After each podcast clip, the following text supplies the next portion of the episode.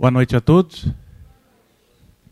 Bom, estamos aqui hoje para a segunda roda de conversa do curso de Direito, já tradicional, né? podemos dizer que já estamos na segunda, então passa a fazer parte né, de uma tradição do curso de Direito. Essa, essa roda de conversa que está sendo proposta durante esse semestre, todos esses encontros, eles seguem a um, seguem um, uma sugestão vinda do canal Futura e que aborda temas referentes ao Estatuto da Juventude. A proposta é que os temas sejam discutidos junto aos alunos, né, numa forma de informar e formar melhor os nossos alunos no que se refere ao tema. É, essa roda partiu de uma sugestão da coordenação de extensão da, da PUC Minas São Gabriel, sendo coordenada por mim e pelo professor Robson Brito, né, com apoio aí do colegiado do curso de Direito. Para a nossa edição de hoje, nós convidamos dois, duas pessoas para conversar com vocês especificamente sobre o tema o trabalho, né, os direitos humanos, a saúde do trabalhador, o direito à saúde no trabalho, sempre envolvendo essa questão um pouco mais ampla de direitos humanos também. E aí, para isso, nós convidamos aqui para compor a mesa o professor Carlos Eduardo Carrusca Vieira, doutor e mestre.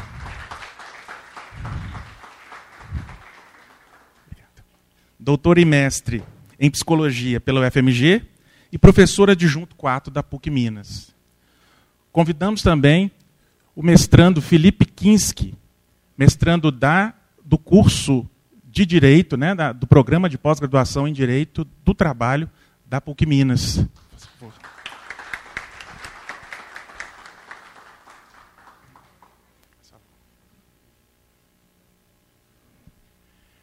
É, Para dar início essa nossa conversa de hoje, eu passo a palavra ao professor Carrusca, né, de uma maneira mais informal, que é a maneira como tentamos tratar essas rodas de conversa do nosso curso.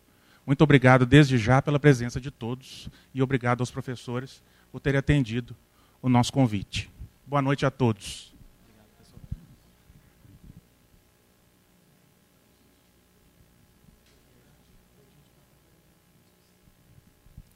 Pessoal, boa noite a todos vocês. Enfim, vou investir um pouco do, do princípio do meu tempo fazendo um agradecimento, mas também justificando a importância de registrar isso. Sobretudo na psicologia, que é o curso que atualmente eu coordeno, a gente tem insistido, e principalmente nas disciplinas ligadas à área da psicologia do trabalho, uma psicologia do trabalho mais crítica, a gente tem sempre insistido na relevância de se estabelecer esse diálogo com outros campos de conhecimento, outras áreas, e sobretudo aí o campo do direito. Não só administração, que às vezes tem um saber importante, mas às vezes muito utilizado de forma instrumental nas relações de trabalho, mas os saberes normativos e os saberes jurídicos, eles têm para nós muita relevância, sobretudo quando a gente trata do tema da proteção à saúde do trabalhador e também da segurança no trabalho. Então, acho que essa iniciativa, aliás, tenho certeza, essa iniciativa é uma iniciativa importante. E vocês vão de colher os frutos, e nós também, desse tipo de investida no diálogo, que realmente assim conclama outros campos de, e outras áreas a produzirem saberes e, ao mesmo tempo, a dialogarem sobre situações específicas do nosso mundo, que vem vivendo essa turbulência toda enfim, há algum tempo, e mais recentemente no nosso país, por várias razões, e não só razões imediatamente locais, como a gente geralmente tem equivocadamente visto. A gente olha, às vezes, o nosso país e acha que os problemas estão muito localizados nele, e perde um pouco de vista, se perde um pouco de vista a conjuntura internacional, que tem muita relação, e uma forte relação, com a dinâmica entre capital e trabalho, com essa dinâmica de conflito, de oposição, de antagonismo, que certamente tem efeitos muito práticos e geralmente devastadores para a saúde dos trabalhadores. Então, fiz uma exposição, vou me permitir ao longo da exposição, pelo tempo também de duração da fala de cada um de nós, digo que a gente vem para a fala preparado para duas horas e meia ou para dez minutos. Então, seja como for, a gente tem algum tempo para poder conversar e provocar um pouco vocês a partir dessa, dessa exposição sobre saúde do trabalhador e direitos humanos. Não vou me ater tantas questões teóricas, mas vou tentar fazer uma investida pensando naquilo que é minha trajetória nesse campo da saúde mental e saúde dos trabalhadores. Enfim, trazer elementos para vocês para que a gente possa conversar. Acho que o curso de direito e o, e, na verdade, as pessoas que se formam no curso de direito, elas têm de ser parceiras dos direitos humanos, têm de ser parceiras da área da saúde e segurança do trabalho, e imagino que vocês sejam essas pessoas. Se estão aqui e não só os chamados são os escolhidos, não é? Mas se foram chamados e vieram, então, de alguma forma, esse tema é um tema que sensibiliza vocês e vai, a partir de agora, ficar inscrito aí também nessa trajetória de formação que vocês estão fazendo. Uma última coisa, certamente imagina, em psicologia a gente pergunta isso do primeiro ao último período. Por que, que é mesmo que você fez o curso? Vocês veem que a gente sempre está em roda, não é verdade? Que, que coisa que esse pessoal de psicologia só fica fazendo roda. E a gente vai então aprofundando um pouco o saber sobre si mesmo. Acho que deu uma falhada aqui. Ah, Bom. É Deixa eu tentar. Tudo bem.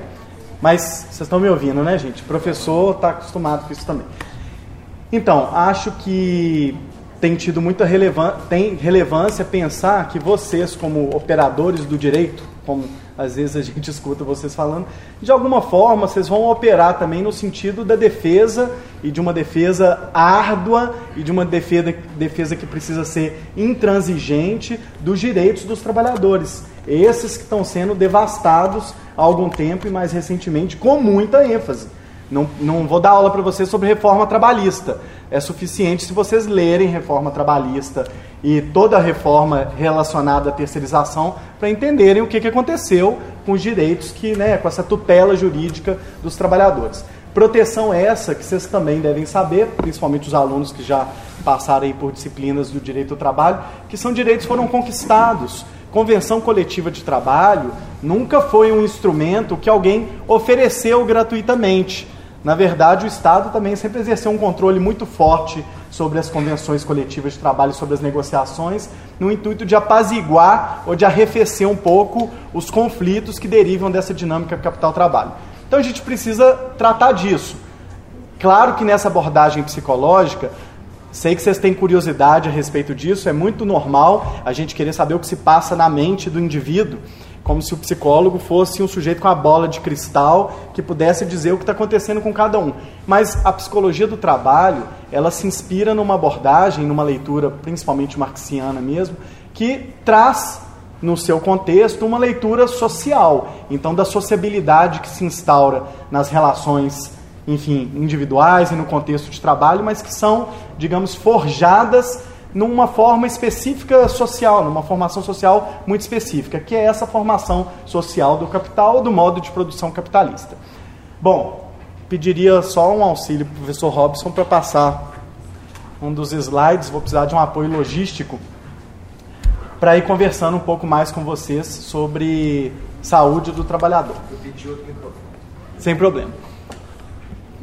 Aqui eu coloquei para vocês minha trajetória mais ou menos a partir do mestrado. Eu sou ex-aluno da, ex da PUC Minas, PUC Minas São Gabriel.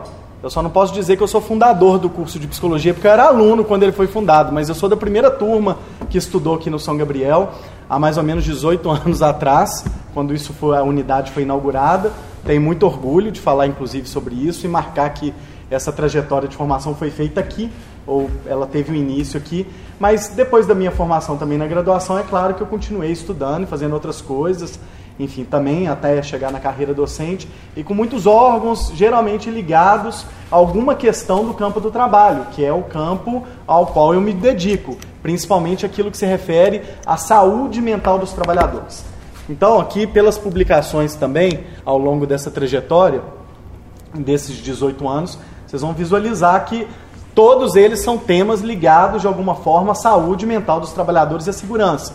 ali em 2006, mais ou menos na época do mestrado, sobre a temática do assédio moral. Ainda era uma temática que no país estava começando a ser trabalhada ali na mais ou menos 2002, 2003 e, a, e até hoje ela continua sendo trabalhada. Acho que ela será mais trabalhada a partir de então, com toda a reestruturação produtiva da forma que está sendo implementada, com toda a hiper, não é uma flexibilização, uma hiper flexibilização do trabalho, mas bem uma flexibilização que não significa ser mais complacente com os patrões ou com os empregadores, significa se curvar ao desejo deles, isso é diferente. E numa relação que sabidamente, e vocês sabem disso também, ela já é tão assimétrica e profundamente assimétrica, a gente tende a, a criar dispositivos, tende a criar dispositivos que deixem essa relação ainda mais perturbadora para os trabalhadores, porque cada vez mais agravada e mais abissal vai sendo essa distância em termos das relações de poder entre capital e trabalho. Aqui, mais ou menos 2010, eu trabalhei junto com o Ministério Público do Trabalho e Sindicatos Vigilantes numa pesquisa em Minas Gerais, Belo Horizonte, para discutir condições de trabalho dos vigilantes. Os vigilantes são uma categoria terceirizada desde a década de 80. A vigilância nasceu lá na época da ditadura militar para defender interesses exclusivamente bancários e de detentores de capital. É, uma, você põe uma pessoa no banco para tomar conta de dinheiro. Mas a questão é que essa pessoa às vezes perde a vida exercendo aquele ofício. E perde a vida em muitos outros contextos de trabalho da vigilância, no evento, no carro forte, na lotérica, em qualquer outro lugar que esse sujeito trabalhe. A gente fez uma pesquisa, provavelmente a maior pesquisa que já foi feita sobre vigilância, não vou nem dizer no país, porque provavelmente seja no mundo inteiro mesmo, porque não se pesquisa vigilância, atividade de segurança privada. É muito mais comum a gente ver trabalhos sobre a polícia militar, polícia civil nem tanto, mas a polícia rodoviária federal, a polícia federal, mas sobre a, a iniciativa privada e esses seguranças, raramente a gente vê. E a gente viu situações, e me lembro até hoje cada uma delas, foram 202 entrevistas abertas. Entrevista aberta é aquela que a gente gasta uma hora e meia conduzindo cada uma. Então, depois de você fazer 200 entrevistas, alguma coisa você conhece sobre essa categoria profissional. E a gente ouviu de tudo, gente. Assim, até de vigilante no metrô que tem que recolher resto de pessoas que cometem suicídio na linha do trem. Coisa que provavelmente vocês nem sabiam que eles faziam. Eu conto isso de uma forma muito tranquila para sinalizar para vocês uma coisa que é do saber da psicologia do trabalho e que a gente tem no campo do direito de passar a valorizar. Sei que vocês têm aquele princípio no direito do trabalho. Graças a Deus, eu acho que ele ainda existe, não é a primazia da realidade? Não é assim mesmo? Isso está vigente, está tudo ok então. Pelo menos com isso. Da gente analisar a fundo o real do trabalho, as situações reais de trabalho. Tanto em qualquer campo de atuação, campo da gestão, campo do direito, é muito comum que as pessoas elas se coloquem numa posição de falar do trabalho de outra pessoa sem conhecer o trabalho da outra pessoa. Então, se eu não tivesse contado esse caso para vocês do vigilante de metrô e perguntasse aqui o que faz um vigilante de metrô, vocês responderiam essa pergunta. Não é? Vigia, toma conta do patrimônio. É quase uma tautologia, a gente usa a coisa para explicar a mesma coisa. E jamais algum de nós levantaria a mão, a não ser se foi vigilante, para dizer que o vigilante, além disso, passa por situações que são muito problemáticas do ponto de vista da saúde mental. Um advogado, um juiz não precisa saber disso. Ele não precisa saber que o trabalhador na situação real desempenha também essa tarefa. Ele não precisa saber que o trabalhador que opera o metrô, por exemplo, em São Paulo, ele já chega perto da linha do desembarque e começa a ter um ataque de pânico, porque ele não sabe, como não existem barreiras suficientes, ele não sabe se uma mulher grávida vai resolver pular na frente do trem dele. Alguém aqui queria ser o condutor desse trem? para adivinhar isso na situação? Então, se a gente não gostaria de estar nesse lugar e acha que isso tem peso suficiente para ser considerado numa análise psicológica, numa perícia que seja, isso tem peso suficiente para ser considerado também no campo do direito. E geralmente e raramente é. Raramente se considera tão profundamente a realidade do trabalho quanto a gente tende a considerar, por exemplo, na ergonomia francesa, que se dedica a fazer análise do trabalho. Recuperar o sentido do trabalho, recuperar no sentido de resgatar o que ele significa, depende da gente sempre colocar o trabalhador como protagonista do processo. E em geral, também, em qualquer campo, a gente geralmente põe o trabalhador como objeto da intervenção, seja a intervenção médica, a intervenção do direito, a intervenção da própria psicologia, e muito menos como protagonista. Pensar em direitos humanos no trabalho exige uma mudança de postura e de posicionamento ético, inclusive na relação que a gente estabelece com os trabalhadores. São eles pessoas que têm de nos ouvir porque a gente tem curso superior, são eles pessoas que conhecem sobre o ofício deles mais do que nós. E a gente começa a ver uma, uma dinâmica muito interessante. Cada vez que você se gradua, se especializa mais, e seja em psicologia do trabalho ou em outros campos de análise do trabalho, você tem uma sensação que você só está se habilitando para poder ouvir mais. Mas talvez seja isso mesmo. A gente não tem nenhuma autorização, no fundo, para poder dizer nada em lugar de alguém. Ainda que vocês possam pensar em procuração, não é? Um instrumento jurídico legal, mas de fato, isso não te dá o poder de conseguir conhecer e conceder a realidade como quem a experimenta de perto. Então, finalmente, no final dessa trajetória, eu acabei chegando em traumas no trabalho, que acaba sendo uma temática geral, mas que contextualiza o que a gente vem enfrentando no mundo do trabalho. Nessa, isso, esse último livro, que é na verdade resultado da minha tese de doutorado, aqui na clínica de psicologia eu atendi três trabalhadores. Um bancário que foi vítima de um sequestro e a família dele foi envolvida depois desse sequestro. Um vigilante que sofreu um assalto ao banco em que trabalhava e uma vigilante, uma guardiã, que trabalhava num fórum judicial e testemunhou o suicídio de um colega de trabalho. Mas Olhem só, são três situações típicas da nossa conjuntura atual também. Situações todas elas marcadas por uma violência muito muito exacerbada e muito radical. A gente vamos pegar cada um dos casos para eu poder falar um pouco disso para vocês e a gente vai conversando também a respeito.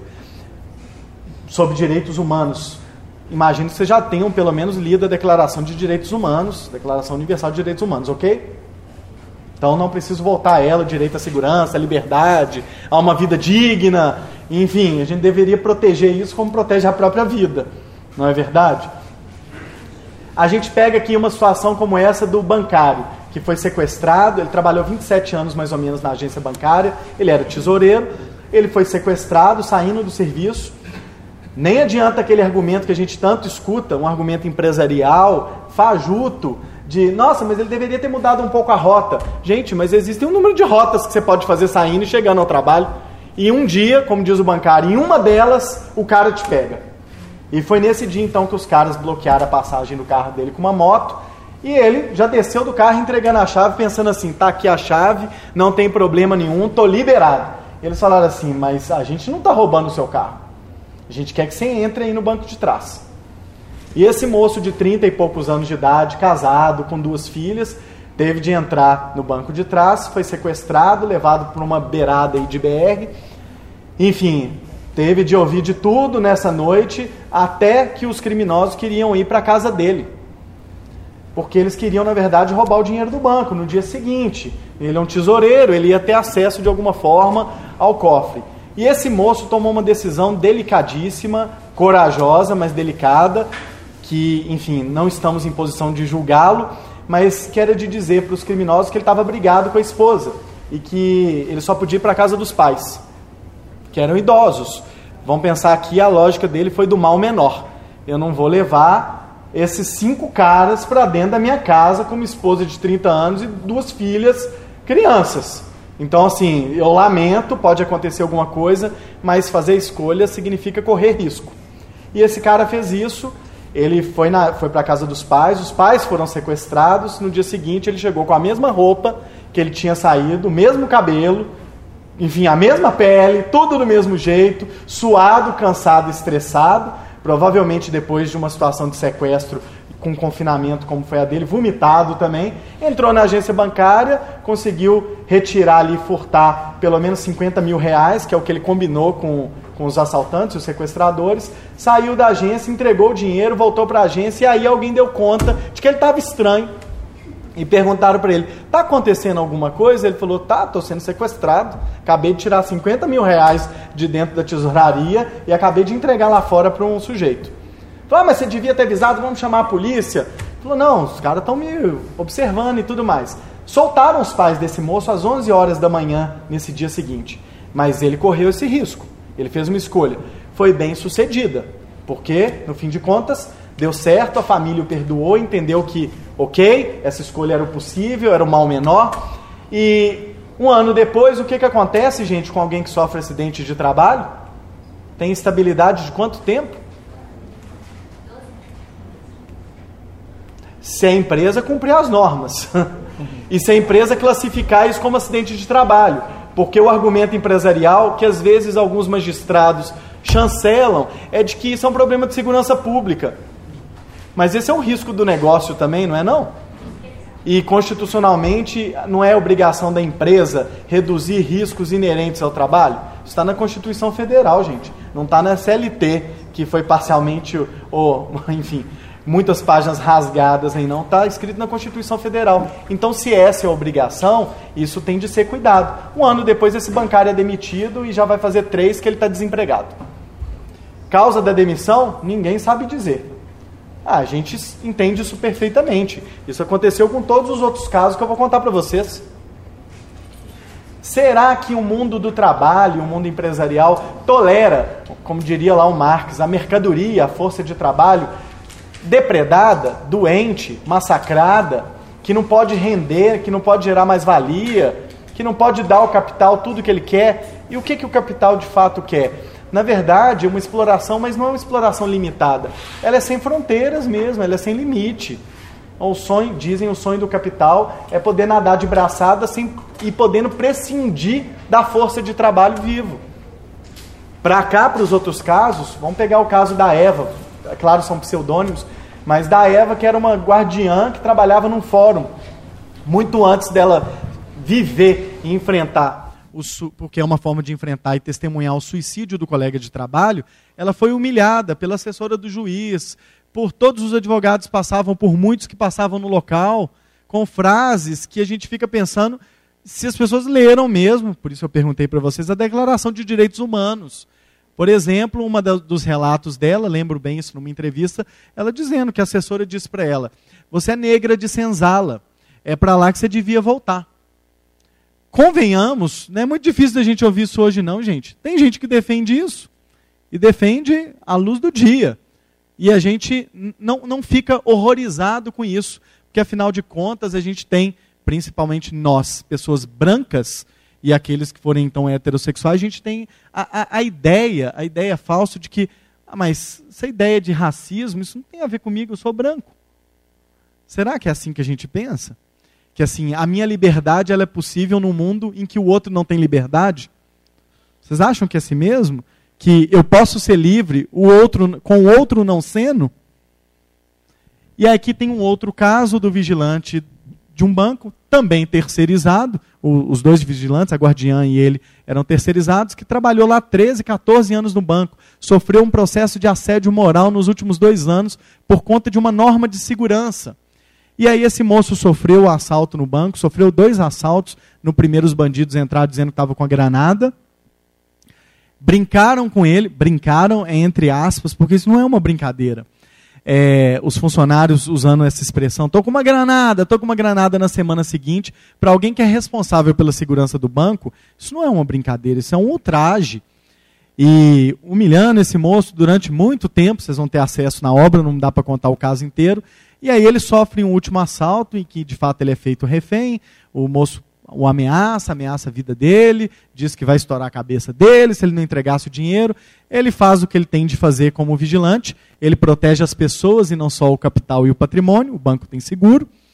E é demitido também depois de um tempo, mas é desligado também porque desenvolveu um transtorno que a gente chama de transtorno de estresse pós-traumático. O transtorno dos dias atuais. Sobretudo ao qual as pessoas ficam muito suscetíveis quando ficam assistindo esses canais, alerta geral, alerta isso, alerta aquilo, enfim, colocando para dentro de si mesmo conteúdos de violência que nos deixam persecutórios, que nos deixam hipervigilantes, que desenvolvem em nós traços e sintomas psicológicos, psicológicos não, psiquiátricos, que numa situação ou outra que você possa viver aqui e logo após e à frente, você possa desenvolver um transtorno mental, porque na verdade você já alimentou todo o terreno né, do seu espírito, da sua existência, com tudo que há de pior no mundo em que a gente vive.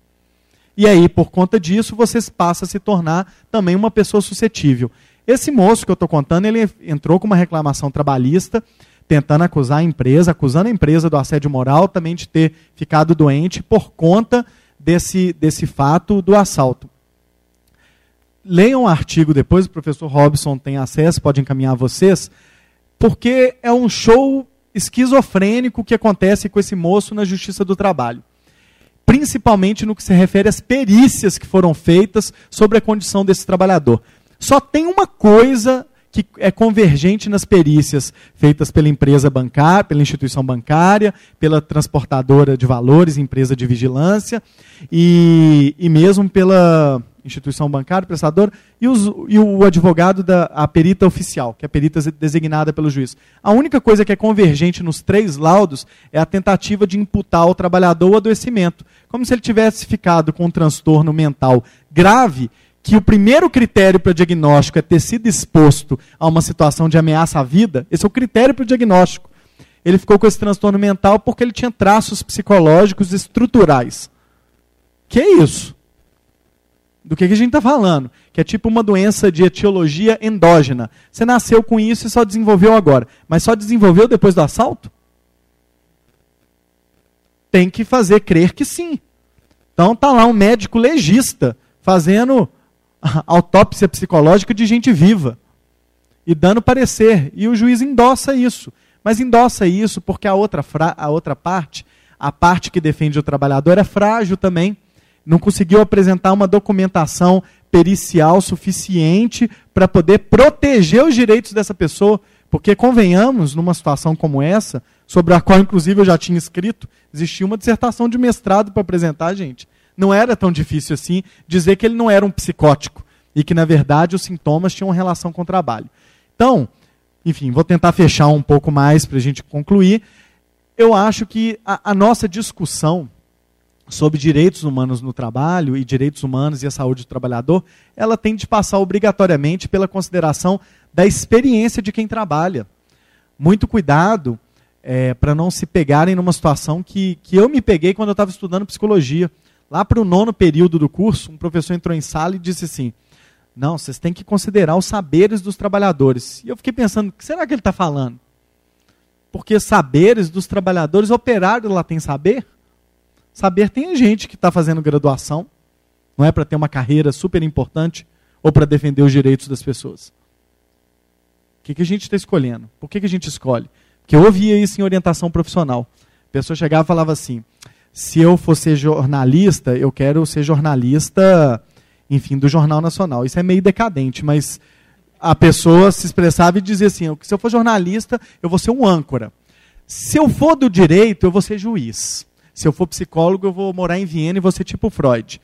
Entendi. Então você não está escolhendo uma profissão, você está escolhendo sucesso. Não é?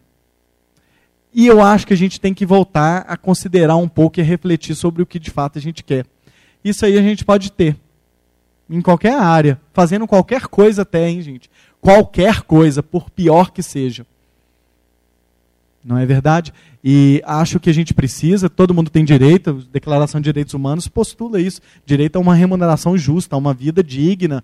Então a gente pode ter isso de outras formas e defendendo valores que a gente acredita que sejam indispensáveis à consolidação e à construção da nossa sociedade, que seja mais justa. Então não fiquemos esperando os outros da psicologia, da psiquiatria, ou do direito, ou da medicina, construírem a sociedade justa que eu vou viver, não. Assim, ela tem de começar em vocês. Ok?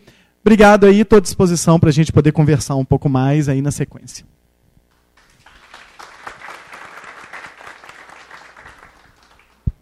Passo a, passo a palavra ao Felipe, para que ele possa apresentar a sua visão né, sobre o tema. Aí sim, uma visão jurídica, é, mas ao mesmo tempo a gente tem que relevar aqui, no que nós acabamos de ouvir, todo o conhecimento jurídico que o professor é, Carrusca manifestou. Né? É, a, o conhecimento psicológico já era ser disso, mas eu confesso que o conhecimento jurídico aqui é, manifestado nos surpreendeu. Né? Vamos lá. Boa noite, gente. É, meu nome é Felipe, eu sou mestrando é, aqui na PUC mesmo, lá no Coração Eucarístico, na linha de Direito do Trabalho.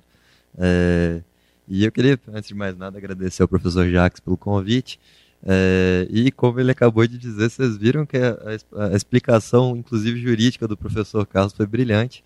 É, eu vou tentar, na medida do possível, agregar de alguma forma, é, tentando ser o menos chato possível é, não me apegar muito à, à lei, porque eu, eu, sei que isso fica um pouco maçante e, e, eu acredito que vocês tenham estudado recentemente a reforma trabalhista, é, porque são alunos que estão no final do curso, né? Já tiveram direito do trabalho, imagina. Né? É, bom, eu vou, vou, tentar fazer uma introdução, então, de forma que esses alunos que não tenham visto direito do trabalho ainda entendam.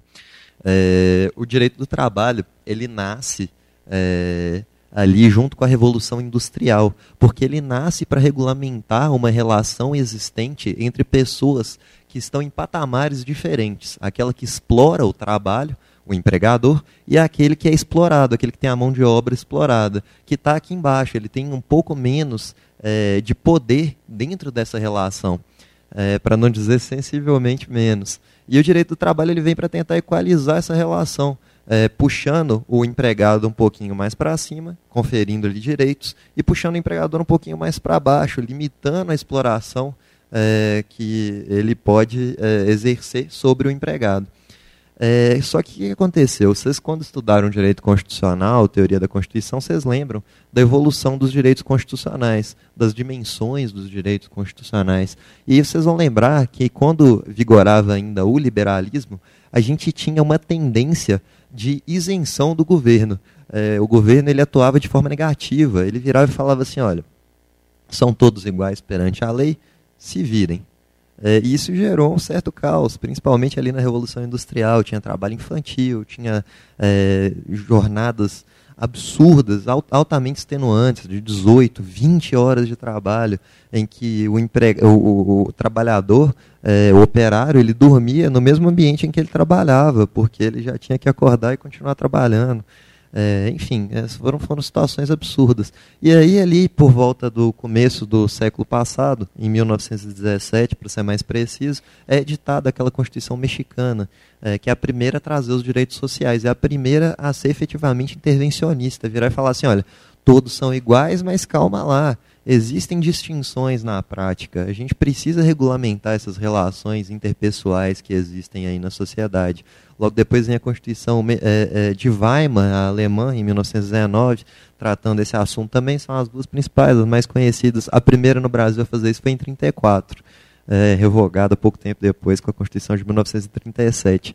É, mas enfim, é, o direito do trabalho, então, ele entra aí nessa segunda dimensão. Ele nasce lá na Constituição mexicana para regulamentar as relações interpessoais que existiam, notadamente entre empregado e empregador.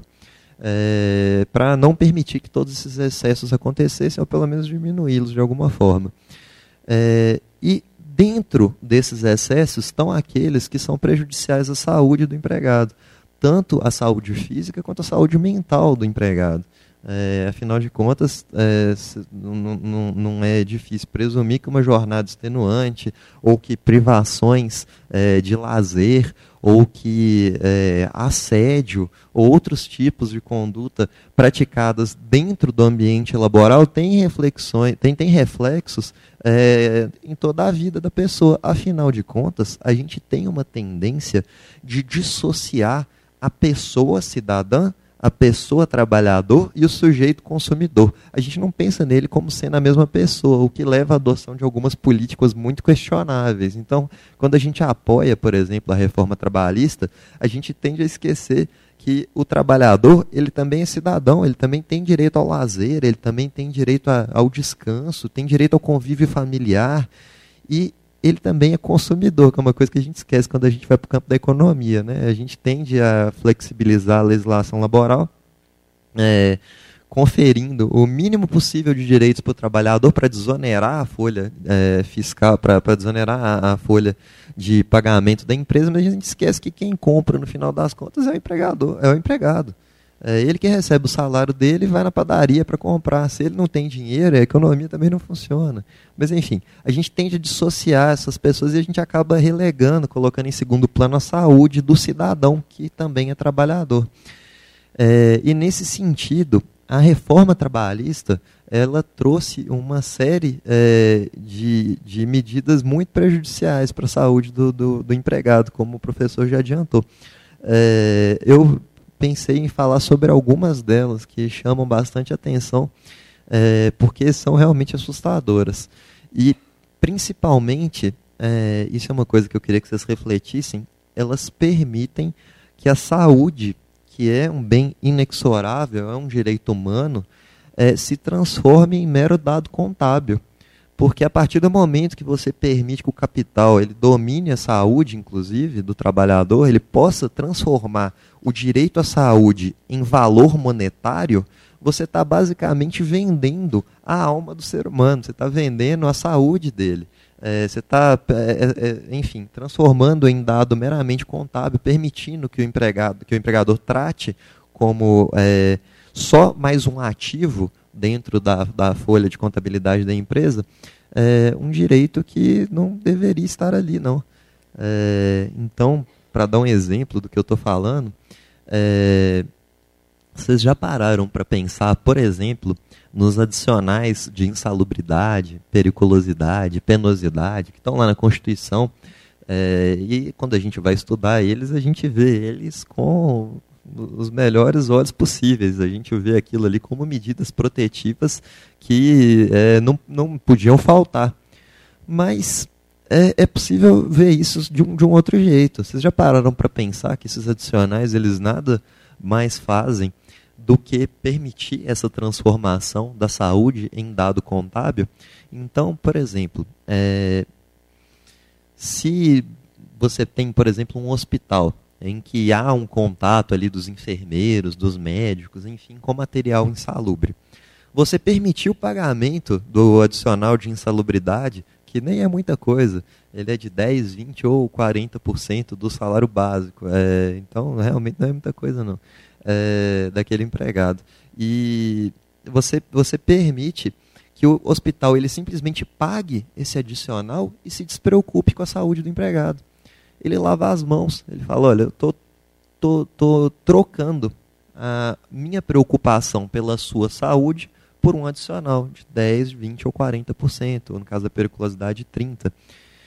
Enfim, é, a gente tem que ver sempre é, os direitos com uma visão crítica, porque, como o professor bem disse, o professor Carlos, o, o direito ele não pode ser desassociado das outras áreas da ciência. É, não só da psicologia, mas também da economia, por exemplo.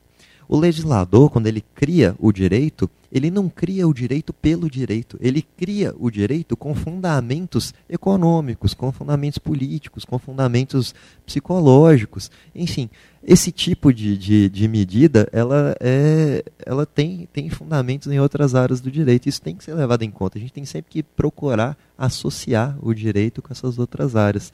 É, até para a gente entender o fundamento existencial de algumas normas. É, uma outra norma, é, agora sim, da reforma trabalhista, esses adicionais já, já, já existem desde muito tempo atrás, é, mas agora sim, da reforma trabalhista, vocês devem ter ouvido, ouvido falar do tabelamento dos danos extrapatrimoniais, né, que a reforma trabalhista trouxe. Basicamente, o que, que é isso? Antes da reforma trabalhista, quando acontecia algum tipo de acidente de trabalho é, e, ou, ou, algum tipo de doença ocupacional, o advogado do trabalhador ia até o juiz e pedia, olha, eu quero que seja indenizado, eu quero que meu, meu cliente seja indenizado porque ele sofreu danos extrapatrimoniais, ou seja, não ligados ao patrimônio, ligados à área da saúde, enfim.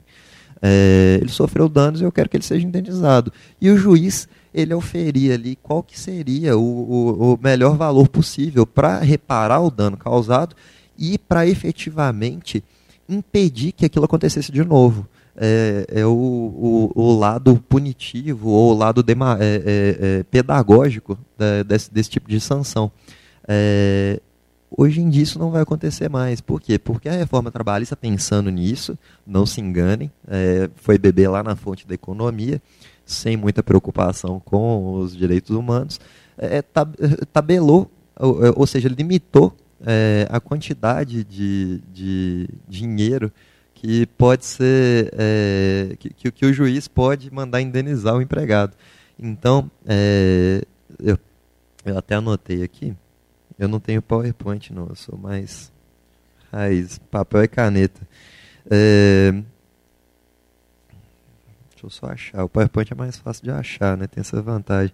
Mas aqui, olha só, é, a reforma trabalhista ela fala o seguinte, é, quando é, for causado um dano extrapatrimonial leve, é, o, o, juiz ele tem que se limitar a três vezes o último salário do empregado para estabelecer essa multa. É, se for um médio, até cinco vezes. Se for grave, 20. Ou se for gravíssimo, 50. Então, a reforma trabalhista, ela, ela trouxe já alguns parâmetros objetivos em que o juiz deve se, estabele é, deve se pautar para estabelecer em qual dessas, dessas quatro categorias que ele vai encaixar é, aquele dano sofrido pelo empregado. Qual que é o problema disso? O primeiro problema, o que mais salta aos olhos aqui é o valor da indenização.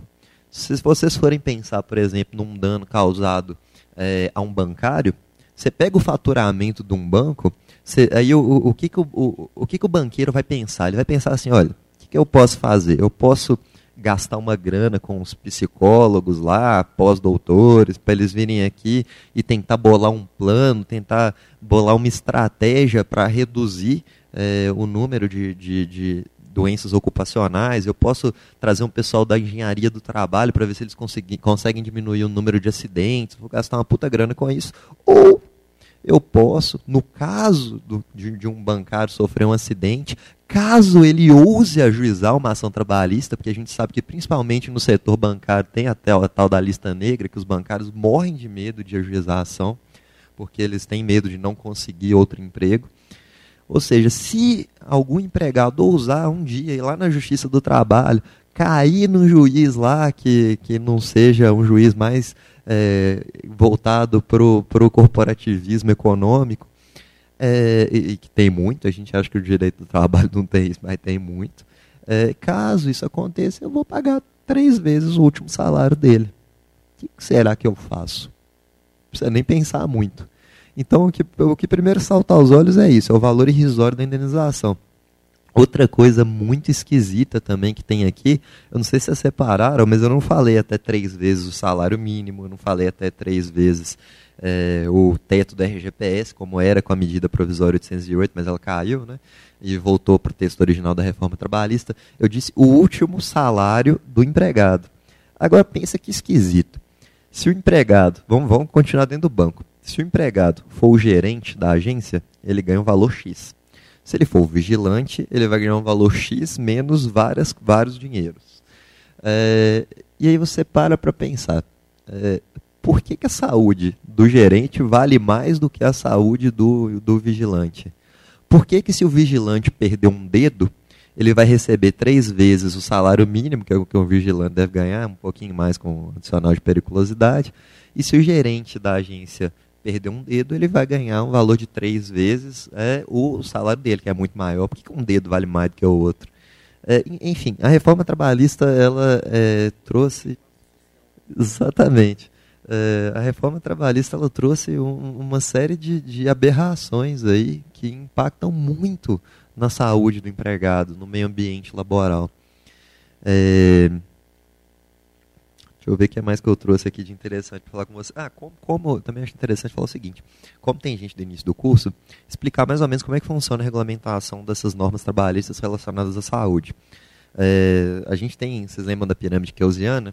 A gente tem no topo dela a Constituição, que estabelece uma série de normas é, de caráter mais geral e que nem por isso devem ser é, relegadas a um segundo plano, muito pelo contrário. Elas têm que ser tornadas efetivas, elas têm que ser trazidas à realidade, é, elas não podem exigir como mero, mero, mero texto programático, notadamente aquelas que estão no artigo 5º, 6 7 8 ali nos direitos sociais, e tem uma ali no artigo 7 que vai falar que os direitos, é, direitos empregados, tanto os urbanos quanto os rurais, o meio ambiente é, de trabalho rígido, direito à saúde no trabalho, enfim. E aí vai, vai, vai vir a lei, no caso a reforma trabalhista, teoricamente, para regulamentar a Constituição e fazer valer aqui os direitos que estão lá a gente vê, principalmente com essa abordagem que foge um pouco do direito e, e, e, vai ver aonde que o direito bebeu, quais as fontes do direito, principalmente na economia, na psicologia, enfim. É, ele vai, quando a gente vai ver, a gente vê que a reforma trabalhista ela não está fazendo bem isso, não está fazendo cumprir aqueles, aqueles direitos. E depois, por fim, a gente tem embaixo as normas regulamentadoras do Ministério do Trabalho e Emprego, que são aquelas que chegam mais próximo do empregado, mais próximo da, da da efetiva relação laboral. E elas vão tratar de tudo, elas vão tratar desde o, da, da, do, do, do, do de quantos graus Celsius pode ter no máximo na caldeira lá na indústria, até qual a posição correta, ergonomicamente correta em que o empregado ele pode trabalhar por determinado tempo, quais os intervalos que ele tem que fazer eh, no máximo e tal. E a reforma trabalhista, é, ela veio também com um segundo objetivo. A reforma trabalhista ela é feita pelo Poder Legislativo. Foi feita pelo Poder Legislativo. É, em última análise. Né? O Temer veio com a MP depois, que foi uma medida do Executivo, mas em última análise é, ela teria que ter sido transformada em lei. Então ela é uma construção legislativa, é, do Poder Legislativo. E o Ministério do Trabalho e Emprego é um órgão do Poder Executivo, é, que até pouco tempo atrás era tinha uma certa autonomia é, para regulamentar as normas relacionadas ao direito do trabalho. E essa autonomia ela parece ter incomodado um pouco é, os legisladores. Tanto é que uma das medidas da reforma trabalhista que afeta muito a saúde do empregado é, foi tirar a necessidade que havia até então do, da participação do Ministério do Trabalho e Emprego, da análise, no caso concreto do, dos, dos, agentes é, ministeriais, para você estender a jornada daqui, de, de quem faz é, trabalho insalubre. Até então, até antes da reforma, se você quisesse estender a jornada é, do, do, trabalhador que, que, trabalha em condições insalubres, você precisava da autorização da MTE. A reforma trabalhista ela vem, exclui essa autorização e diz que basta agora uma convenção coletiva para autorizar isso. Aí vocês param para pensar o seguinte, uma coisa que a gente às vezes não para para pensar. Apesar de eu ter colocado as normas regulamentadoras dentro daquela pirâmide keusiana, é, e, e o, o, que dá a entender, a, no, num primeiro ponto de vista, que elas têm cunho eminentemente jurídico, isso não é verdade. As normas regulamentadoras elas têm cunho técnico. É, ela diz que a posição correta, ergonomicamente correta, para o empregado trabalhar é essa aqui, é, por um limite máximo de tempo, não porque o, o, os agentes do Ministério do Trabalho e Emprego tiraram aquilo do sovaco, mas porque eles fizeram estudos, eles viram que se for de, de outra forma, se, se o empregado ele trabalhar assim, ou se ele trabalhar em pé, ele vai ter complicações na saúde. E a reforma trabalhista ela coloca isso de lado. Ela, ela, ela relega esse tipo de informação. É como se é, a reforma trabalhista tentasse revogar a lei de Newton, por exemplo em vez de se manter no, no âmbito jurídico. Ela tenta revogar normas práticas, o que é, alguma, é algo absurdo, é, que não faz o mínimo sentido. É, então a gente tem que ter uma visão muito crítica da reforma trabalhista, principalmente quando o assunto é esse, saúde do trabalhador. É, e não só da reforma trabalhista, mas se a gente for pensar num contexto mais global, a gente prestar atenção no fenômeno que está acontecendo, que no direito do trabalho, não, não só no direito do trabalho, mas no direito em geral, a gente chama de dumping social, que é o seguinte. O Temer, quando ele é, foi sancionar a reforma trabalhista, é, ele, ele, fez um discurso, e também tem um discurso do relator.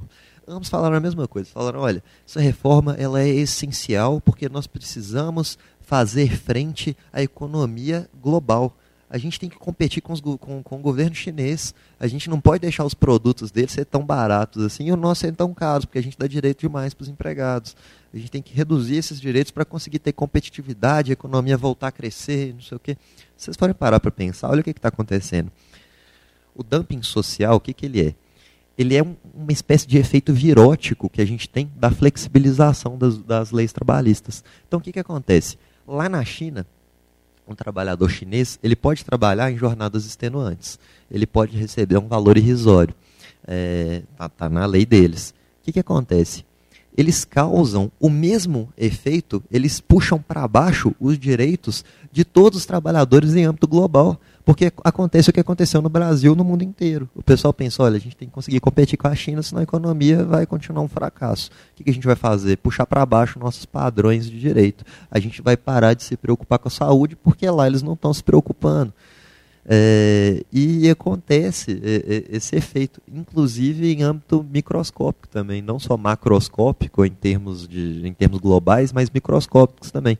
Se você for parar para pensar, se na padaria do seu João é, ele não observa algumas normas de higiene, ele não, não compra lá é, o álcool em gel, ele não compra, enfim, ele não compra o que ele tinha que comprar para proteger a saúde dos empregados ele vai ter uma redução de valor X na folha salarial, na, na, na, folha de pagamento dele, na folha de despesas dele.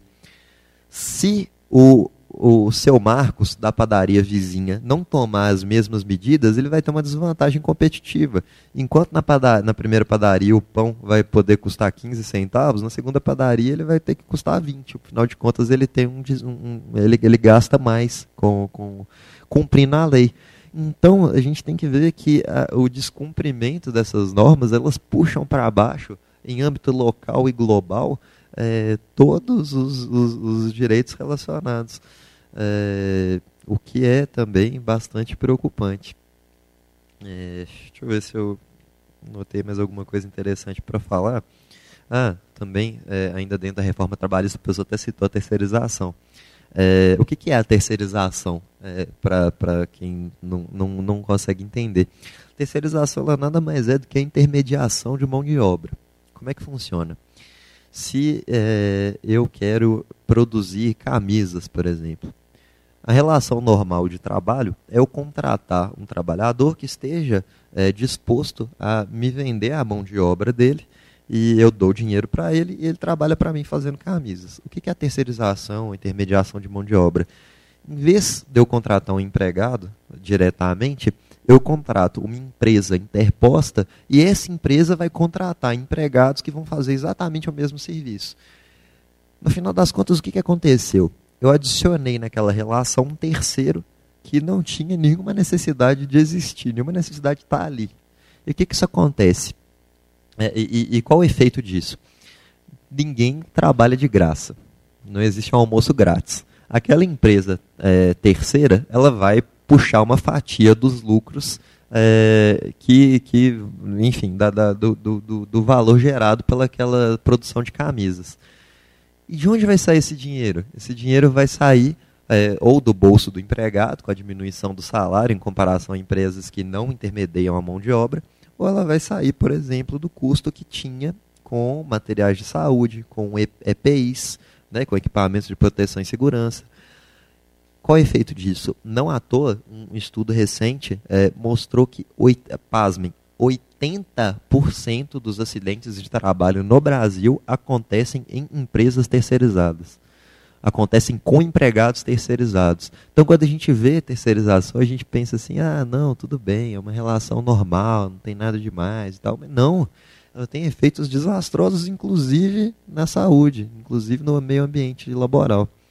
É... E, e eu, esqueci de marcar meu tempo. Tá, tá. É...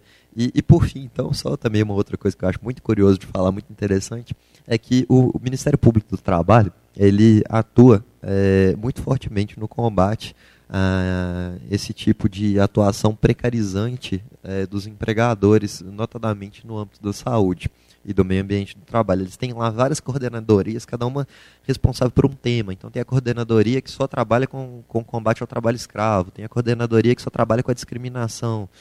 E tem lá uma coordenadoria que trata desse assunto, do meio ambiente de trabalho. E aí eles têm um, um livro, tem diversos livros, e, e eles costumam caracterizar é, o dano é, extrapatrimonial de algumas formas. Eu acho curioso sempre a gente falar disso, porque não raro alguém vai se perceber nessa situação. É, até então não tinha se atentado, mas vai, vai parar e falar, nossa, acontece isso lá onde eu trabalho. É, porque não é nada incomum, não.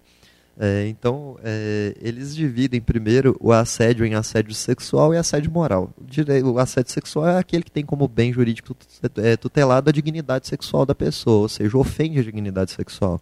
é aquela apalpada, é aqueles comentários é, constrangedores e desnecessários envolvendo a dignidade sexual. Enfim, é, ele pode ser uma coisa também que é curioso de falar que a gente tem existe um mito que não pode acontecer, mas o assédio sexual ele acontece tanto de forma ascendente quanto descendente. O que não pode, o, o que não existe é lá no Código Penal é, para prender o camarada o assédio sexual ascendente, ou seja, de um, um, um sujeito hierarquicamente inferior para um superior. Mas no direito do trabalho é possível sim. É, e não só é possível, como o assediador é punível com a demissão por justa causa, e o assediado ele pode lançar a mão de um instituto chamado é, demissão indireta, que é ele pedir a demissão dele por justa causa do empregador que deveria ter fiscalizado, tinha a responsabilidade de fiscalizar e de impedir que isso acontecesse, não fez. É, e aí tem o assédio moral também, que é uma outra categoria. E o assédio moral, que é interessante de falar, ele tem várias subespécies. Então a gente tem, por exemplo, o mobbing. É, esse mobbing ele é usado muito na biologia, é, esse termo, que está é, tá relacionado ao comportamento muito agressivo de, de algumas espécies, é, que, que, que, os indivíduos de algumas espécies têm com outros. E mob, em inglês, também está é, tá relacionado à máfia. É, não sei se a tradução livre seria máfia, acredito que não. Mas está relacionado à máfia, o que faz muito sentido. É, é aquele, é aquele tratamento agressivo dentro do ambiente laboral. É, muitas vezes, não raro, para fazer com que o empregado peça demissão é, para criar uma situação extrema. E quando ele pede demissão, quando a, a, o objetivo é esse, aí a gente já passa para uma outra figura, que é o bossing, que é criar um ambiente hostil é, com esse dolo, de, de, fazer com que o empregado ele se desligue da empresa. É, a gente tem também o straining, que é muito comum de acontecer em, é, com quem trabalha em telemarketing, por exemplo. É, straining do inglês significa puxar é, você é, como, como se fosse um elástico, você puxar, puxar, puxar, puxar até não poder mais, até o extremo. E, e é como se fizessem isso com o empregado, é, principalmente pelo estabelecimento de metas. É, e aí o Ministério Público do Trabalho, tentando combater essa prática, ele prevê é, algumas medidas que devem ser tomadas pelo empregador, é, como, por exemplo, a objetificação das metas, a não existência de metas puramente subjetivas, como por exemplo é, a opinião do gerente, do, do superior hierárquico, é, a, o, o, não estabelecimento de. Olha só, isso é curioso, porque você tem o fenômeno do Uber, que é muito recente. É, você não deixar a nota que vai gerar a, a qualificação de desempenho do empregado para fins de recebimento de prêmios, enfim, na mão do cliente, porque não tem como ele controlar o humor do cliente. É, e, e, a Uber faz isso é, de forma completamente aberta, é, inclusive impedindo que o empregado, do, eu chamo de empregado porque eu defendo que existe uma relação empregatícia entre motorista e Uber, mas, é, enfim, que o motorista, impedindo que o motorista continue trabalhando se ele receber um número X de qualificações negativas. Que não dependem dele, essencialmente. É, afinal de contas, ele pode pegar um, um camarada que não está num bom dia, um camarada que não queria conversar e ele tentou puxar conversa. Enfim, esse tipo de coisa causa um estresse gigantesco no, no, no empregado. É, a, a, outra medida que eles, eles sugerem é que não sejam adotadas metas coletivas, que também acontece muito, exatamente pelo mesmo motivo. É, é, isso não depende individualmente do empregado, então é, isso tende a criar um ambiente de trabalho altamente hostil, porque eu trabalhei bem, fiz, com, cumpri tudo que eu tinha que cumprir, mas o meu colega de serviço não cumpriu e por causa dele a gente não vai conseguir o prêmio. É, é, pensa no, no, no, tanto que essa relação vai ficar desgastada. Enfim, existem é, diversos tipos de prática que a gente tem que se atentar no nosso dia a dia, inclusive, porque elas são muito mais presentes e muito mais frequentes do que a gente imagina que podem é, gerar consequências bastante desastrosas no campo da, da saúde, principalmente mental, do trabalhador. É, eu acho que, que são esses os temas que eu separei. Se eu lembrar de mais alguma coisa. Ah, uma última coisa. Lembrei de uma última coisa que eu queria falar durante a apresentação do professor Carlos, mas eu não quis interromper. Ele falou muito de empatia, né, do, do, do poder da gente é, se colocar no lugar do outro, coisa que se torna cada vez mais difícil é, principalmente no, num mundo como o de hoje, que a gente tem mesmo uma dificuldade é, para conseguir se preocupar com algo que não seja nós mesmos. Prova disso é que até pouco tempo atrás, relativamente pouco, a gente, se vocês forem parar para pensar, a gente tinha uma tendência muito mais forte, muito maior, de se emocionar quando via um menino de rua, por exemplo. Hoje em dia a gente parece que a gente está meio, meio sei lá, a gente está tão acostumado né, a ver isso, uma notícia de morte, um assassinato, enfim, a gente não se emociona muito mais. A gente tem uma dificuldade muito grande hoje em dia de se colocar no lugar do outro, de exercer empatia. E aí, quando ele falou ali da, da falta de preocupação, do, principalmente do homem branco e hétero, com é, o, o negro, com o, o enfim, é, com, com, todas as outras pessoas, basicamente, me lembrou uma poesia que vocês provavelmente já devem ter escutado, mas eu gosto sempre de, de lê-la. É, porque mesmo, mesmo, mesmo para quem, quem já ouviu, ela é muito impactante, eu gosto muito dela. Ela chama Intertexto, é, do Bertolt Brecht. É, ele fala o seguinte, primeiro levaram os negros, mas eu não me importei com isso, eu não era negro. É, depois eles levaram alguns operários, mas eu também não me importei com isso. Eu não era operário. Depois prenderam os miseráveis, mas eu também não me importei com isso, porque eu não sou miserável. Depois agarraram os desempregados, mas, mas ah, eu tenho um emprego, também não me importei com isso. Agora estão me levando, mas já é tarde. Como eu não, não me importei com ninguém, ninguém se importa comigo. É, fica essa reflexão aí é, para fechar. Obrigado.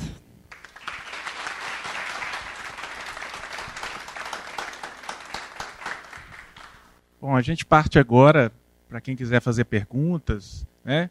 Nós temos o microfone aqui, eu mesmo posso, posso levar. Quem quiser, vocês levantam a mão, a gente calcula aqui quem são os interessados. Um ali,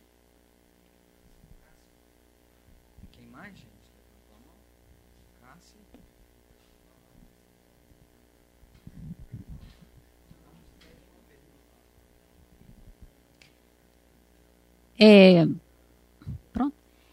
Eu gostaria de saber a respeito da terceirização, como que funciona, então, para um caso de um pedido de indenização. Se eu sou terceirizada, então a, a empresa que me contratou, ela está isenta de qualquer responsabilidade, é isso?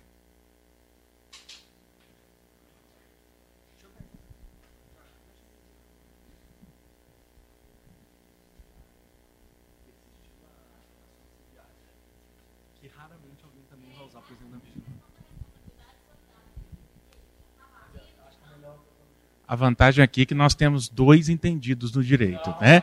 Então, assim.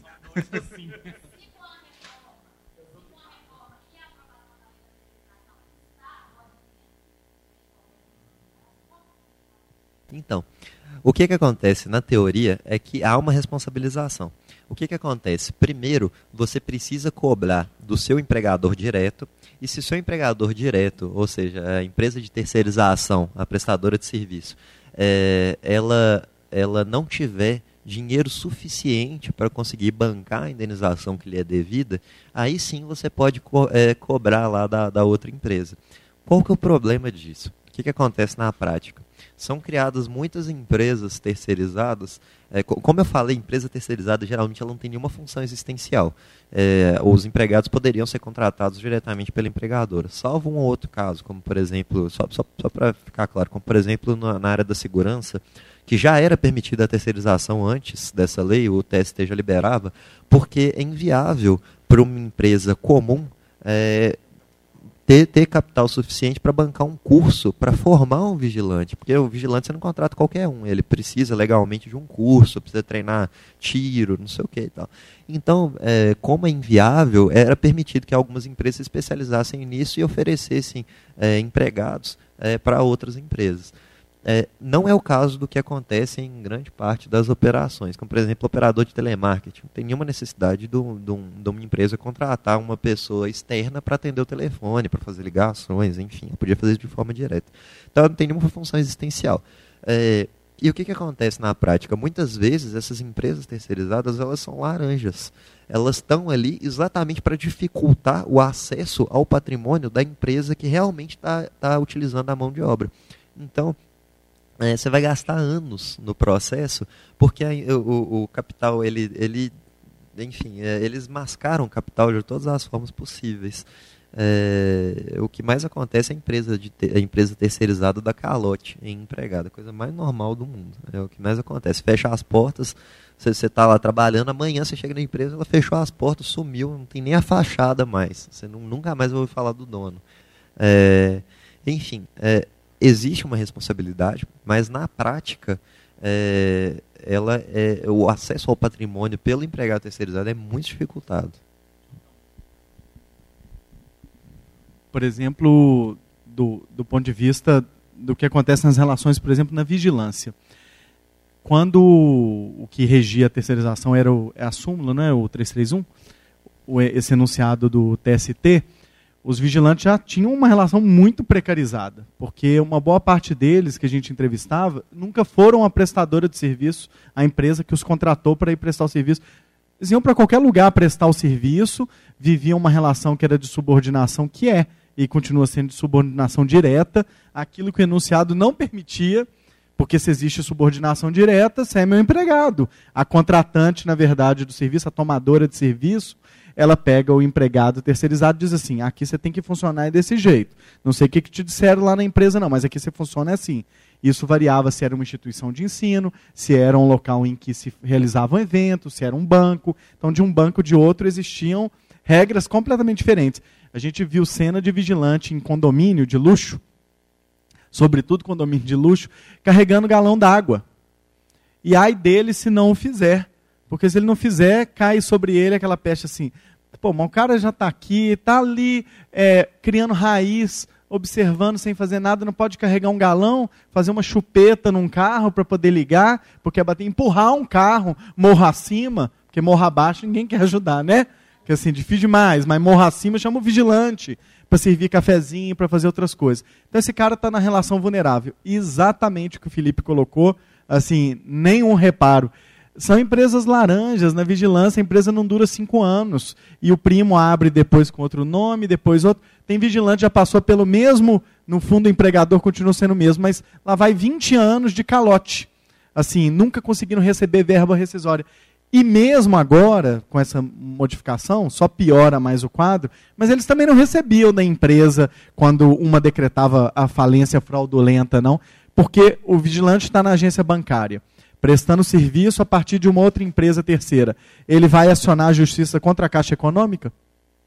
Porque se ele fizer isso, vão dizer para ele, como a gente ouviu em depoimento, assim, é, mas aí você, assim, a gente pode te manter para o próximo empregador. Assim, vai vir a próxima terceira, é uma relação de subordinação direta e, e de nenhuma impessoalidade na escolha do trabalhador. Eu digo para a terceira, fulano, você vai prestar serviço aqui, mas você vai contratar fulano, ciclano e beltrano. Então, assim, os três princípios que estavam escritos já não eram cumpridos. Vocês imaginam agora que tem uma flexibilização disso. E um outro ponto que para nós é importante no trabalho em equipe, cuidar da segurança depende de trabalho em equipe. Como é que você consegue construir isso com equipes terceirizadas? É exatamente o oposto do que você precisa numa situação de segurança, é da terceirização de construir uma equipe de gente que você não conhece para cuidar da segurança. Quer ver um exemplo? E vocês vão concordar? Porque se vocês não concordarem, os professores vão estar tá gravando, não é? Vão levar isso para a sala de aula. Fazer trabalho com o mesmo grupo, se você formou aquele grupo e vem caminhando com ele, ajuda a ser eficiente? Porque vamos supor que a partir de amanhã o professor diga assim: vou escolher pela lista de presença aleatoriamente. Cada vez que você encontra o seu coleguinha, você vai ter de conhecer o jeito dele trabalhar. Já imaginou se está em jogo é a defesa da sua vida? Você vai ter de confiar num colega que você nunca viu, nunca trabalhou junto e não sabe e não consegue antecipar o que ele é capaz de fazer. Desestrutura o que a gente chama de gênero profissional, que é aquela, não só a cultura, mas o repertório coletivo para poder gerenciar e administrar, enfrentar certas situações de trabalho. Então, não chega a ser uma identidade, mas a identidade também fica desorganizada aliás, a gente vai construindo uma identidade de trabalhador precarizado, como o Felipe colocou brilhantemente aqui, assim, e passando por vários pontos ainda da questão da reforma, mas a desconstrução do gênero profissional, lá na Petrobras, com a vigilância, com a construção civil, isso aí desestabiliza aquele coletivo e gera o quê? Acidentes de trabalho. É por isso que ele estava citando aqui essas estatísticas que são verdadeiras, são os trabalhadores que mais sofrem com isso. Então, vai, assim, então eu imagino que vai ter que ter uma, é que vai existir, uma fiscalização ali acirrada para as empresas terceirizadas. As empresas, é isso mesmo, E aí, será que vai ter? Nunca ouvi falar. Vai ter, não, vai, mas agora, com a aprovação da lei, é. vai estar evolvendo, deveria. É, deixa eu, só só para só complementar, por causa desse último comentário, só para complementar por causa desse último, é, desse último comentário, o legislador ele não é muito bobo. Ele tinha um objetivo é, bastante claro é, quando ele editou a reforma trabalhista, que era, como eu disse, desonerar a, a folha de pagamento, é, tirar o máximo de direitos possíveis do empregado para tentar abaixar o custo final do, do produto produzido aqui no Brasil. E a questão da fiscalização não ficou de fora disso, não. É, quem tinha quem sempre teve, notadamente, o papel fiscalizatório das relações de trabalho era o sindicato, que era o, o órgão mais atuante e mais próximo da relação de trabalho para lutar pelos direitos dos trabalhadores. E como a gente sabe, a reforma trabalhista, uma das medidas mais catastróficas dela, foi exatamente acabar com o imposto sindical. É, que é, é bastante questionável é, o, o, a existência do imposto sindical obrigatório. É bastante questionável você ter que pagar obrigatoriamente uma coisa que sem, que, sem, sem, sem você ter concordado com isso é, para um, um, ente particular. É, mas da forma como foi feito, sem colocar uma outra forma de subsistência no lugar, sem se preocupar com o amanhã, sem se preocupar com um período de transição é, que, que deveria demandar essa mudança tão drástica da principal fonte econômica dos sindicatos, pode ter certeza que o objetivo foi um só, acabar com os sindicatos, que seriam os responsáveis por fazer essa fiscalização. Não, não vão estar lá mais, não. Não, não, não, não conte com eles. Até complementando, porque o ambiente de trabalho, no caso da terceirizada, é por conta da tomadora. Então ela, ela sofre se acontecer algum acidente de trabalho. Então, por isso que é importante, no pensamento deles, enfraquecer o sindicato. Né? Então, infelizmente, acontece isso. E a terceirização já era um caos né, em algumas áreas, principalmente agora. É, eu estou estudando um pouquinho para fazer monografia sobre isso, é de chorar. Né? Então, é isso. Boa noite. É, a minha pergunta seria com relação a esses traumas no trabalho, porque eu conheço, acredito que muita gente conhece pessoas que sofrem esses traumas do trabalho. Mas com relação à legislação, ela prevê de uma forma mais genérica. Né? Então, direito à vida, direito à saúde, mas cada caso é um caso. Então, esse, esse fato que o senhor citou, do vigilante que colhe ali restos de pessoas, um exemplo, né, que ele deve sofrer outras coisas mais. É, na, na sua atuação no trabalho, eu queria saber como que tem sido isso na prática no judiciário. Não sei se, se, se vocês vão saber informar. E qual que tem sido é, a provisão do juiz com relação a isso? Se tem tido muita demanda ou não? E qual que é a tendência é, dos julgamentos com relação a isso? Vou sair com aquela sensação de que eu cheguei, entreguei alguma coisa, mas eu levei muito mais, gente. Então, Continue me chamando assim para participar, né? seja como ouvinte também dos debates de vocês. Sua pergunta é muito importante assim. Vou daqui a pouco passar para o Felipe, porque certamente ele vai poder te dar uma resposta nesse campo do direito também. Agora, tem uma coisa que eu acho que é fundamental, a gente já discute, briga com isso dentro da psicologia. Começa pelo reconhecimento da relação entre trabalho e adoecimento. Porque pensa que o juiz ele não tem condições e o advogado também não de dizer assim, não, mas certamente está claro como dia, tecnicamente, que ele vai chamar o perito, assim, ainda que tenha existe o juiz de convicção também, não é? O juiz pode agir lá por conta dele, mas olha só, ele é, tem de haver o reconhecimento da relação entre aquela atividade de trabalho, aquelas situações e o adoecimento. Se esse reconhecimento já não existe, então do que, do que, que nós estamos falando mesmo? Então eu vejo, por exemplo, perícias. E na perícia do vigilante aqui aconteceu isso. A perita oficial, baseada numa avaliação psiquiátrica. Gente, a avaliação psiquiátrica está escrito exatamente desse jeito. Não, não se justifica ele ter ficado doente com estresse pós-traumático, porque quando ele entrou na profissão, ele já sabia que ele podia passar por isso. Entendi. Então, eu estou super satisfeito de saber que psicólogo não fica psicótico, não tem depressão, não chora, não sofre. Mentalmente, nós estamos imune à vida. Como assim? De onde essa pessoa tirou esse pressuposto?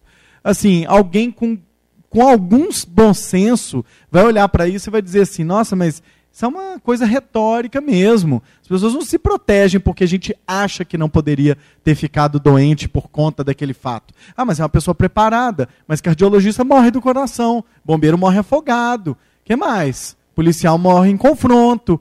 Então, se existem essas situações, por que não reconhecer aquele dano?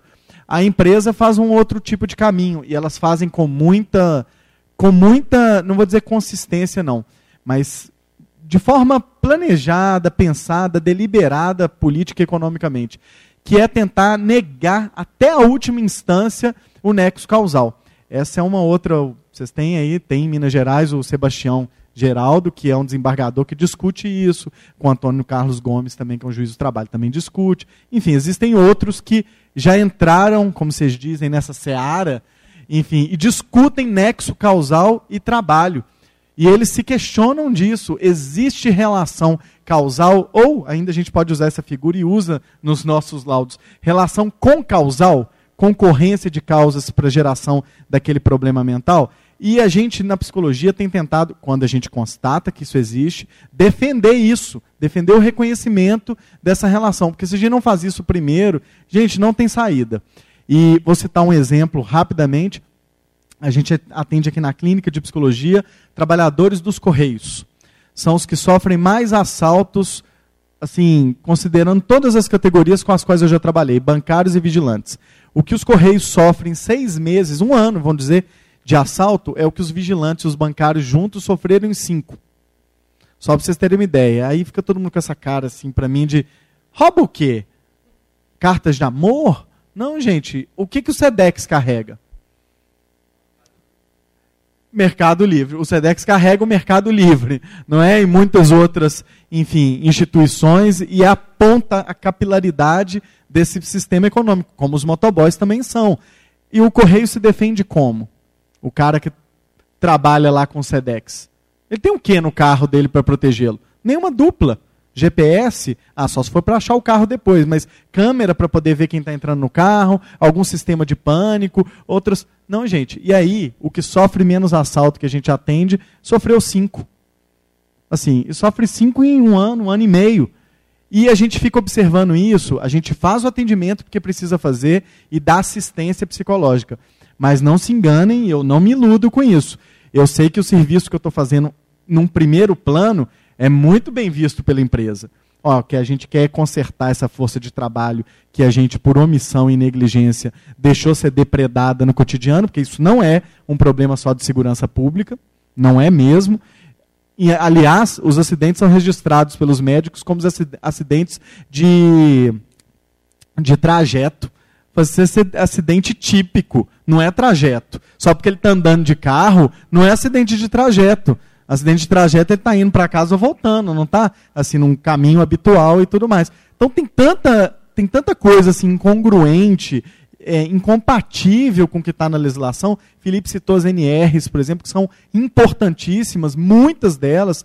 NR, por exemplo, ligada a frigorífico, a trabalho de abate, enfim, NRs que, que de fato são normas técnicas e protegem em alguma medida os trabalhadores, mas isso tudo foi sendo empurrado para bem distante o NTEP, Nexo Técnico Epidemiológico Previdenciário, coisas que a gente ouve falar pouco, às vezes no curso de psicologia, um pouquíssimo.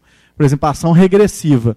Vocês sabem o que é isso e sabem a importância que isso pode ter para, por exemplo, o serviço público começar a pensar assim: nossa, mas a gente tem de ressarcir o cofre público de um dano que foi causado não exatamente né, pela pessoa. A empresa agiu de uma outra forma a produzir isso e a fazer despender um dinheiro que, enfim, todos nós pagamos a conta no final.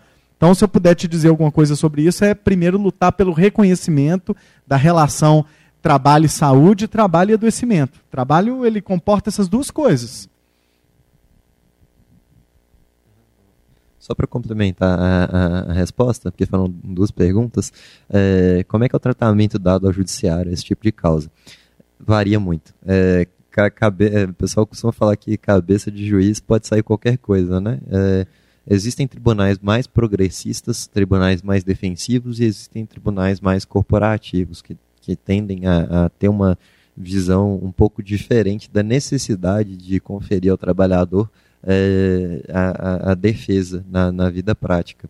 É, o tribunal daqui de Minas, eu posso dizer que, felizmente, é um tribunal bastante progressista, é, que, que tende a defender os trabalhadores na medida em que eles devem ser defendidos, ou seja, é, sem extrapolar a lei, aplicando a lei, simplesmente. É, aplicando o direito à saúde, aplicando, enfim. E qual que é a tendência com a reforma trabalhista? Se não me engano, você perguntou isso também. Né? É, qual que é a tendência com a reforma trabalhista? Ter mais ações, menos ações? É, a tendência é que tenham bem menos ações. Pelo seguinte, pelo menos num primeiro momento. Porque, como eu estava dizendo, a reforma trabalhista é, ela foi um emaranhado de medidas que se complementam, atacando os direitos trabalhistas por todos os lados. É, e uma das medidas que a reforma trabalhista traz é a cobrança é, que até então não existia de custos judiciais do empregado. É, então, o que, que pode acontecer hoje? O empregado ele pode ir à Justiça do Trabalho, que é historicamente um lugar em que o empregado se sentia bem-vindo. Ele saía da fábrica, onde ele sofria todos os assédios, todos os abusos, tinha jornada extenuante, em que tinha sempre alguém acima dele, apontando o dedo para ele. Ele tinha no direito, no, no, na Justiça do Trabalho um refúgio, um lugar em que ele poderia olhar o patrão sentado do outro lado da mesa e, e, e vê-lo como estando na mesma posição que ele. Você não é mais meu superior hierárquico. É, partindo da, do, da, premissa que a relação de trabalho já tivesse se esgotado, que é o que acontece na maioria das vezes em que o empregado tem a audácia de ajuizar uma ação trabalhista. É, mas ele, ele tinha ali um refúgio. Hoje em dia não. Hoje em dia o empregado ele pode ir à Justiça do Trabalho procurando esse apoio, procurando esse suporte, procurando a aplicação da lei, procurando os direitos dele e sair devendo. É, e, é algo que está acontecendo. É, pesquisar algumas as últimas notícias aí é uma coisa que está acontecendo. É, do juiz indeferir os pedidos feitos pelo empregado e não só indeferi-los, dizer, não, você não tem esses direitos, como condenar o empregado a pagar custas e honorários sucumbenciais à parte adversária. Ele sai devendo o patrão. É, então, é, tá, tá tendo um medo muito grande, é, principalmente por parte dos empregados, os advogados até que já estão superando esse, esse medo inicial, mas principalmente por parte dos empregados em se aventurar numa ação trabalhista hoje em dia é, exatamente por esses, por esses riscos que ele agora corre. Porque você imagina, quando o camarada ele vai à justiça do trabalho, geralmente ele já está desempregado. É muito difícil, a não ser. É único, só acontece, posso dizer que só acontece em caso de, de empresa pública, em que o camarada é seletista, mas ele tem um certo grau de estabilidade. Não é a estabilidade, o instituto tipicamente lá do, dos servidores públicos, mas ele tem um certo grau de estabilidade ali, não tem aquela cultura de mandar embora quem ajuizar a ação. É, é, a despedida tem que ser motivada e, e, e, mandar embora porque a juização não é motivo, não, não, não é um motivo legal. Enfim, é, basicamente são só esses empregados de empresas públicas que ajuizam a ação ainda estando com o vínculo laboral ativo. Então você imagina, quando o camarada ele já está desempregado e vai à justiça do trabalho, e tem o risco dele ficar devendo ainda. Ele não está tendo dinheiro nem para pagar as contas, porque está desempregado. Ele pode sair de lá devendo. Então a tendência é que caia. Sim, com certeza. O salário tem natureza alimentar, né? O primeiro, a primeira razão existencial do salário é comprar comida, é garantir a subsistência. É, e você imagina o risco de sair de lá devendo mais ainda, é complicado. Bom, pessoal, é, infelizmente, nós temos que encerrar. Agradeço mais uma vez a participação de vocês e especialmente ao professor Carlos Eduardo e ao Felipe pela disponibilidade em poder conversar sobre esse tema com vocês. Tá? Uma boa noite a todos e até a próxima. Obrigado.